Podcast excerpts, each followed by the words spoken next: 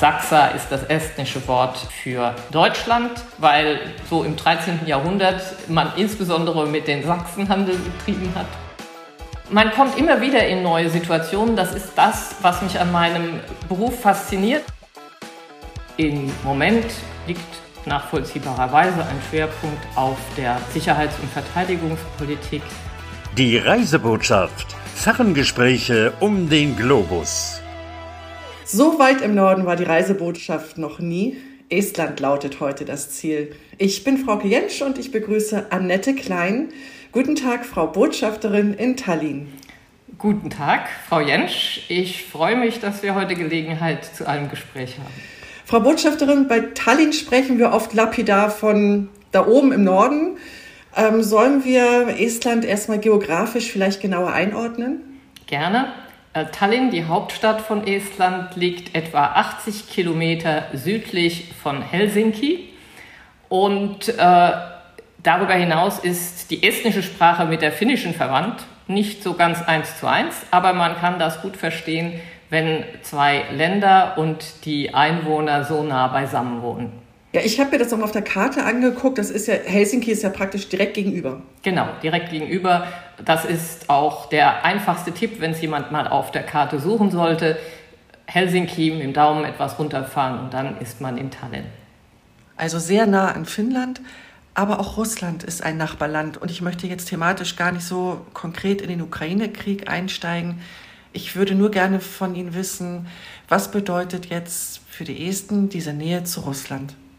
Estland ist unmittelbares Nachbarland äh, von Russland als solchem und damit natürlich auch der Russischen Föderation.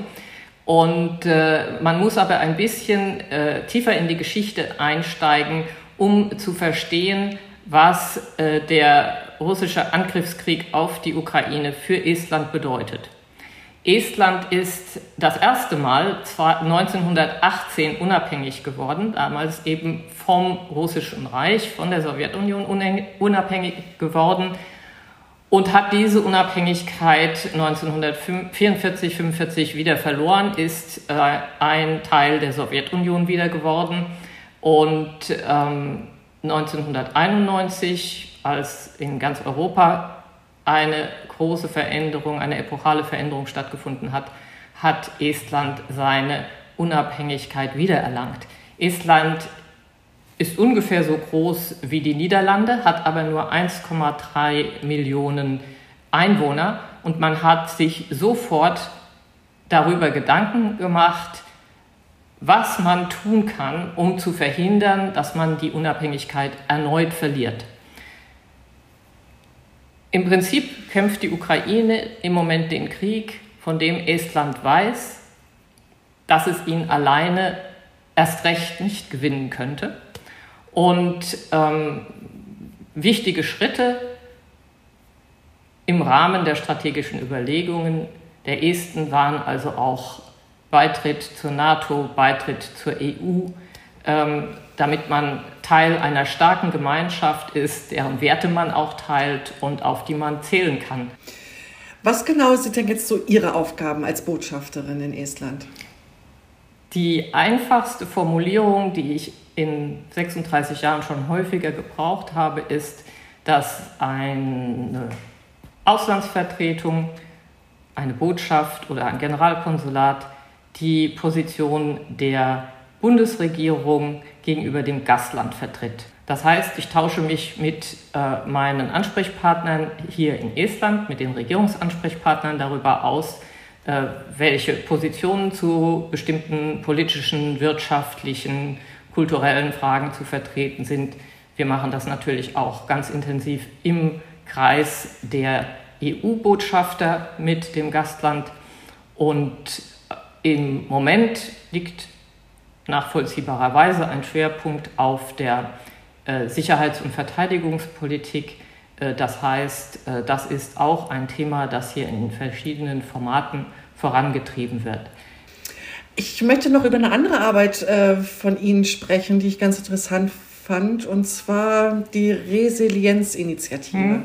Ich glaube, das, das ist ein großes Thema, aber vielleicht können Sie das mal anreißen, was das ist und ähm, inwieweit Sie da involviert sind. Gerne. Also die Resilienzinitiative bringt mich ein bisschen zurück zur Sicherheits- und Verteidigungspolitik. Die Resilienzinitiative, dabei geht es um den Umgang mit Information und auch Desinformation. Die Initiative wurde so ein bisschen angestoßen nach der Annexion der Krim durch Russland.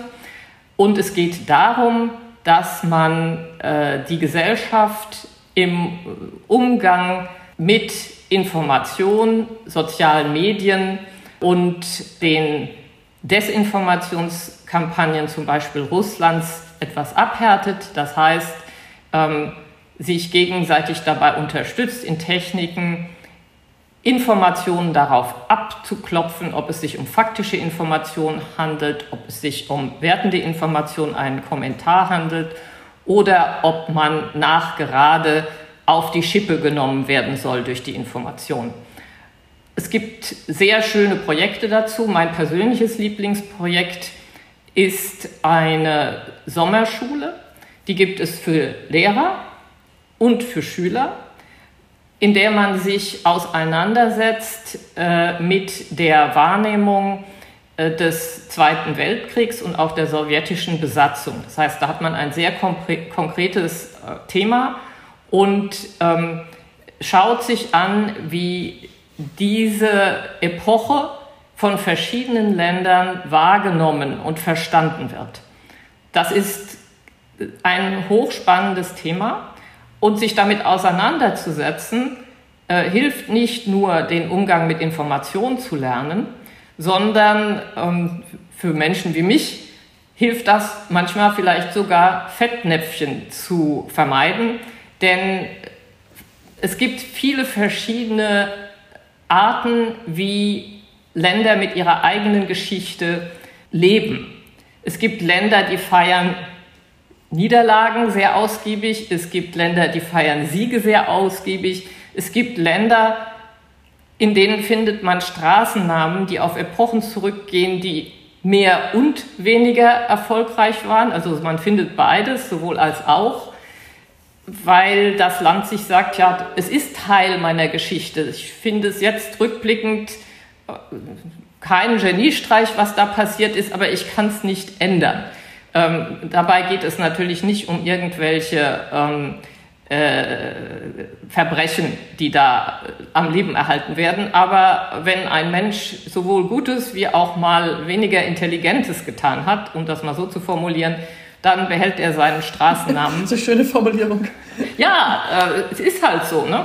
Wenn man lange lebt und sich lange engagiert, dann äh, macht man auch das ein oder andere, was äh, sich gelegentlich eben tatsächlich nur rückblickend als eine ziemliche Fehlentscheidung erweist oder was einem übel genommen wird. Vielleicht war es sogar die richtige Entscheidung, aber dazu kann man sich ja auch unterschiedlich stellen. Und da sehen Sie schon, in dem Moment, wo man sich dann mit einer solchen Epoche auseinandersetzt, ähm, ist es sehr spannend, die verschiedenen Perspektiven zu kennen. Haben Sie da ein konkretes Beispiel, was die Esten angeht, wo die da halt ein bisschen anders ticken als wir, wo man dann einfach darauf achtet bei so einer Gesprächsführung? Wo der Gedankengang da einfach anders ist, den man beachten muss?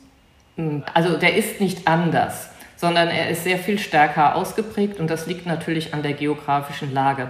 Wir haben es ja gerade gesagt, im Norden Europas, jetzt ist zwar Finnland gerade der NATO beigetreten, aber ähm, bis dahin war rund um Estland, außer im Süden, Lettland, Lettland ist auch Mitglied der NATO, kein NATO-Staat. Estland war sehr ähm, exponiert und hat aufgrund seiner Erfahrung 50 Jahre plus von der Sowjetunion aus estnischer Sicht besetzt, aus russischer nicht, sehr viel feinere Sensorik dafür, wie man in der Russischen Föderation tickt oder vielleicht auch in Russland selbst, einer Teilrepublik, tickt und ein besseres Gespür für die Herausforderungen, die äh, daraus für die NATO und für Europa bzw. die Europäische Union resultieren. Und die Esten haben beispielsweise sehr frühzeitig gewarnt, dass die Stimmung in Russland von vielen Ländern, nicht nur Europas, falsch eingeschätzt wird und die Risiken unterschätzt werden. Die Resilienzinitiative ist nicht umsonst 2014 angestoßen worden. Das bedeutet nicht, dass sie angefangen hat, sondern das ist ja auch eine Absprache zwischen äh, Deutschland und den drei baltischen Ländern, Estland, Lettland und Litauen. Das ist eine, eine regionale Initiative sozusagen. Und äh, da ging es ja gerade darum, auch ähm, mit der russischen Desinformation arbeiten zu können. Äh, alle diese drei Länder haben einen Anteil Bevölkerung, die Russisch als Muttersprache haben die entweder schon immer gelebt haben hier oder sehr lange Zeit, immer ist sehr mutig gesagt, oder die während der ähm, Zeit der Sowjetunion aus familiären oder Arbeitsgründen hierher eingewandert sind. Das heißt, es gibt eine Reihe von Esten, die auch original russisch Nachrichten, Unterhaltungsprogramm und ähm, soziale Medien täglich nutzen auch wenn das jetzt nicht mehr ähm, okay ist. De facto ist es immer noch möglich. Und denen eben auch Instrumente an die Hand gegeben werden sollen, zu wissen, was für Informationen sie da gerade hören. Faktisch, Kommentar, ähm, stimmungsmachende oder sogar richtiggehende Desinformation. Ja, so, so geht es immer wieder und immer weiter. Also wenn Sie sagen, dass es so viele ähm, Russisch ähm, Sprechende gibt, merkt man das auch in, in der Stadt, wenn man unterwegs ist? Das merkt man durchaus, wenn man unterwegs ist. Ungefähr 40 Prozent der Einwohner von Tallinn haben Russisch als Muttersprache. Tallinn ist die größte Stadt Estlands. Von 1,3 Millionen Esten wohnen äh, etwa 400, 500, eher 500.000 in Tallinn. Und in den östlichen Landesteilen nahe der russischen Grenze äh, ist äh, der Bevölkerungsanteil an russischen Muttersprachlern auch sehr hoch. In der Stadt Narva sagt man, das ist die Grenzstadt, dass der Anteil von russischen Muttersprachlern unter der Bevölkerung äh, zwischen 93 und 97 Prozent liegt. Das ähm, ist abhängig von der Quelle, aber es sind auf jeden Fall über 90 Prozent und das ist ja ein ganz erheblicher Anteil. Dann wollen wir jetzt noch ein bisschen vielleicht über Tallinn erfahren und das machen wir am besten mit unserer Schnellantwortrunde. Sind Sie bereit? Danke, gerne. Welches ist Ihr Lieblingsplatz in Tallinn? Ich bin besonders begeistert von der Stadtmauer, die noch zu sehr großen Teilen erhalten ist. Am allerliebsten habe ich also keinen einen Platz, sondern den Spaziergang entlang der alten Stadtmauer in die eine oder in die andere Richtung, auf der einen oder auf der anderen Seite der Stadtmauer. Da äh, fühle ich mich ins Mittelalter versetzt. Haben Sie ein lokales Lieblingsessen? Ich habe hier Kama entdeckt. Kama ist ein Gemisch aus geröstetem Getreide. Und dieses Getreide mischt man sich zum Frühstück unter Kefir, Joghurt, in Quark. Wenn man will, tut man noch ganz ausgezeichneten estnischen Honig dazu. Können Sie uns ein Lieblingsrestaurant in Tallinn nennen? Es gibt ganz ausgezeichnete Restaurants. Und aktuell favorisiere ich unter diesen vielen Restaurants, das kann sich morgen wieder ändern, äh, wohl das Mimosa.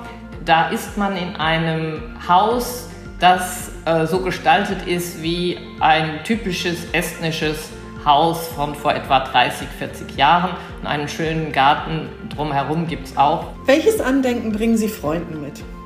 Ich nehme gerne äh, Andenken aus Holz mit. Das wird hier sehr schön bearbeitet. Oder aber auch Schokolade, exzellente Qualität oder Marzipan. Es gibt hier wunderbare Figürchen, die kann man passend zum zu Beschenken wählen. In welchen Ländern haben Sie schon gearbeitet? Ich glaube, ich konzentriere mich mal auf die, in denen ich für das Auswärtige Amt gearbeitet habe. Das sind dann die USA, das heutige Nordmazedonien, Bosnien und Herzegowina, Mexiko, Afghanistan, Dänemark, Ach, Schweden habe ich noch vergessen. ähm, Polen, Saudi-Arabien und jetzt Estland. Welche Sprachen sprechen Sie? Ich spreche aktuell Deutsch, Englisch, Französisch, Italienisch, Spanisch, Niederländisch, Schwedisch, Dänisch, Polnisch, Norwegisch. Das sind aber wirklich viele Sprachen, die Sie da sprechen. Es hat mir immer wahnsinnig viel Spaß gemacht, diese Sprachen zu lernen, äh, weil ich ähm, den Eindruck habe, wenn ich die Sprache lerne, kann ich denjenigen, der in dieser Sprache spricht, besser verstehen. Ich meine nicht nur, ähm, dass, die, dass ich die Sätze übersetzen kann, sondern ich sehe auch ein bisschen, wie man denkt in dieser Sprache. Äh, das merkt man ganz leicht. Sie sprechen ja sicherlich auch die eine oder andere Sprache, wenn man übersetzt. Wenn das leicht geht, auch in die eigene Sprache, dann denkt man recht ähnlich. Wenn man merkt, man hat Schwierigkeiten, präzise zu übersetzen, aber eigentlich ein gutes Sprachniveau. Man kann also sowohl die eine und die, auch die andere Sprache gut sprechen, aber irgendwie ist es schwer, das richtig abzubilden. Dann denken die Leute auch ein ganz klein wenig anders. Stimmt. Aufgefallen ist es mir beim Arabischen, was ich total verlernt habe und wo ich nie über Smalltalk hinausgekommen bin. Und bei äh, Dari, das ist die Sprache, die man in Afghanistan spricht. Und ich habe eben auch ausreichend Dari äh, gesprochen, um in einer Stadt, die keine Straßennamen kennt, einem Taxifahrer erklären zu können, wo ich hin möchte und in welches Haus in dieser Straße, wenn er sie denn gefunden hat. Also das ging ganz gut. Das lag aber auch daran, das ging überraschend gut, aber es ist natürlich eine indoeuropäische Sprache. Das heißt, die Worte sind anders, auch da gibt es einige Parallelen, aber insbesondere ist es eine Grammatik, mit der ich arbeiten kann. Für mich persönlich war die Herausforderung, dass man sehr stark mit Genitiven arbeitet. Das heißt, ich muss eigentlich wissen, was aus meinem Satz am Ende werden soll, um ihn ordentlich formulieren zu können. Und ich rede meistens sehr schnell. Dann ist das eine Herausforderung. Aber Sie haben recht, das ist ein guter Punkt. Gerade diese blumigen Sprachen, die man dann auch schwer direkt übersetzen kann, das ist dann auch gleich eine ganz andere Kultur. Ähm, gibt es eigentlich viele Deutsche, die in Estland leben? Das ist sehr schwer zu sagen. Ähm, wir haben zwar eine Krisenvorsorgeliste, Elefant, wahrscheinlich äh, haben das viele der Hörer schon mal äh, im Rahmen der äh, SARS-CoV-2-Krise gehört. Ähm, aber es besteht keine Verpflichtung, sich auf äh, diese Liste einzutragen. Und deswegen haben wir keinen Überblick über die Anzahl der Deutschen, die sich hier ständig in Estland aufhalten. Zu Elefant muss man vielleicht auch noch mal sagen, für, für mich war das auch immer so eine Krisenvorsorgeliste für Deutsche, die im Ausland leben. Aber das ist ja eigentlich auch ratsam, wenn man im Urlaub vielleicht für länger oder vielleicht in ein Land, das nicht ganz so sicher ist, reist, dass man auch, wenn man nur als Tourist unterwegs ist, sich dort einschreibt. Stimmt das? Das ist eine ganz tolle Vorlage von Ihnen, ja. Ich mache also gerne mal ein bisschen Werbung für Elefant. Äh, es ist eigentlich gedacht für die Auslandsdeutschen, denn das ist ja eine der Hauptaufgaben äh, des Auswärtigen Amts, äh, Deutschen im Ausland in Notfällen Hilfestellung zu leisten, aber auch Reisende die in den Urlaub fahren oder die eine Geschäftsreise ins Ausland machen, die können sich auch eintragen. Das ist alles freiwillig. Man hat dann auch die Chance, noch unter verschiedenen Optionen zu wählen. Eine möchte ich nennen, weil man die wirklich auswählen sollte, aber es besteht ein gewisses Risiko, dass eine Gebühr anfällt. Und zwar kann man SMS-Warnmeldungen freischalten. Die Gebühren fallen natürlich an, wenn sich äh, das Telefon in ein Auslandstelefonnetz außerhalb der EU einwählen kann. Aber ich denke, es ist sehr wichtig, in einer echten Krisensituation diese SMS zu erhalten. Und das kann diese kleine Gebühr, die dann anfällt, wirklich wert sein. Ja, wenn man bedenkt, was man sonst im Urlaub an Geld ausgibt, um nur ein Glas Bier zu trinken, dann sollte das drin sein.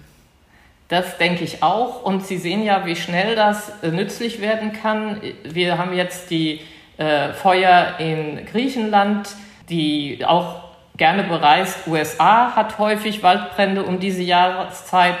Äh, wir haben Hurricanes in Miami, habe ich selber welche erlebt. Und ein Regimewechsel äh, kann auch bedeuten, dass man als deutscher Urlauber oder Geschäftsreisende lieber das Land wieder schnell verlassen möchte. Und es kann sein, dass die geplanten Flüge ausfallen. Also dann ist es wirklich nützlich, über diese äh, Option informiert äh, zu werden, wo Flüge stattfinden, was man tun äh, kann, um auf einen solchen Flug zu kommen. Das ist jetzt alles nur ein Beispiel, aber ich denke, das ist eine sehr wichtige Anwendung, die man auf dem Schirm haben sollte und ja. sicherlich nicht nur, wenn man in ein Land reist, von dem man annimmt, das könnte kritisch werden. Und es ist ja auch, also man muss jetzt ja keine Angst haben, wenn man sich dort registriert, dass man jetzt weltweit alle Warnungen bekommt. Das ist dann ja auch schon länderspezifisch sortiert. Das ist länderspezifisch und ähm, wenn Sie äh, es, den Eintrag rausnehmen wollen, können Sie das auch. Andererseits haben Sie auch die Option als Geschäftsreisender, wenn Sie ständig mal wieder in dasselbe Land gehen, dann können Sie sich da auch eine gewisse Erleichterung schaffen. Aber nach einer gewissen Zeit werden die Einträge auch ohne Ihr Zutun gelöscht. Das dient also nicht etwa dazu, dass äh, irgendeine Auslandsvertretung oder das Auswärtige Amt eine Übersicht darüber hat, wer wann wo war. Es geht wirklich mhm. darum, konkret für die Situation eine äh, Möglichkeit zu schaffen, dass das Auswärtige Amt bzw. die Auslandsvertretungen in einer Krisensituation mit Ihnen Kontakt aufnehmen können. So, das war jetzt unser kleiner Serviceteil der Reisebotschaft. Registriert euch alle bei Elephant. Ich würde gerne noch auf ähm, die deutsche Botschaft in Tallinn zurückkommen. Was für Projekte gibt es denn schon? Was sind denn so Anlässe, die Sie persönlich gerne mögen? Wir haben über das Resilienzprojekt schon einmal gesprochen, ziemlich ausführlich. Wir haben natürlich auch ein äh, immer wiederkehrendes Projekt, das jetzt ein Projekt wirklich der äh, Botschaft äh, Tallinn ist. Und zwar ist das der Saksa-Kevat, der deutsche Frühling. Saksa ist das estnische Wort für Deutschland, weil so im 13. Jahrhundert man insbesondere mit den Sachsen Handel betrieben hat. Und ähm, das ist ein etwa vierwöchiges Programm, das fängt Anfang April an, endet Anfang Mai, das wirklich die ganze, Bandbreite kulturellen Lebens in Deutschland widerspiegelt. Und damit das ähm, spannender wird und vielleicht auch ein bisschen fokussierter, äh, haben sich in den letzten 15 Jahren 14 Bundesländer vorgestellt. Ein Jahr ist einmal ausgefallen, eben äh, Covid. Und ähm, diese Bundesländer haben sozusagen ihre eigenen Veranstaltungen, die die in diesem Rahmen ausrichten. Davon abgesehen gibt es aber auch Veranstaltungen von vielen anderen Kulturmittlern, Goethe-Institut, Auslandshandelskammern. Es gibt viele Kooperationen ähm, mit ähm, estnischen Institutionen. Das ist ein wirklich sehr bunter Strauß an Veranstaltungen, in dem wir versuchen, die vielen Facetten Deutschlands den Esten und Estinnen näher zu bringen. Es ist ein großer Erfolg. Im vergangenen Jahr hatten wir 70 verschiedene Veranstaltungen. Ähm, es haben wohl 60.000 Besucher äh, die unterschiedlichen Veranstaltungen besucht oder die Angebote genutzt. Und ähm, für mich ist das so eine Art Schnellkurs im gegenseitigen besser verstehen. Beim letzten Sachsa-Kevat war es Sachsen und nächstes Jahr 2024 wird es das Land Brandenburg sein. Aber das hört sich schön an. Ich glaube, da, da gibt es viele schöne Dinge, die man dann vorstellen kann, die man machen kann. Ja, gibt es noch irgendwelche Projekte, auf die Sie jetzt ähm, sich freuen, ganz aktuell? Also ich bin auf eine Konferenz sehr gespannt, die allerdings ausgerichtet wird von Estland und an der ich nur teilnehmen werde.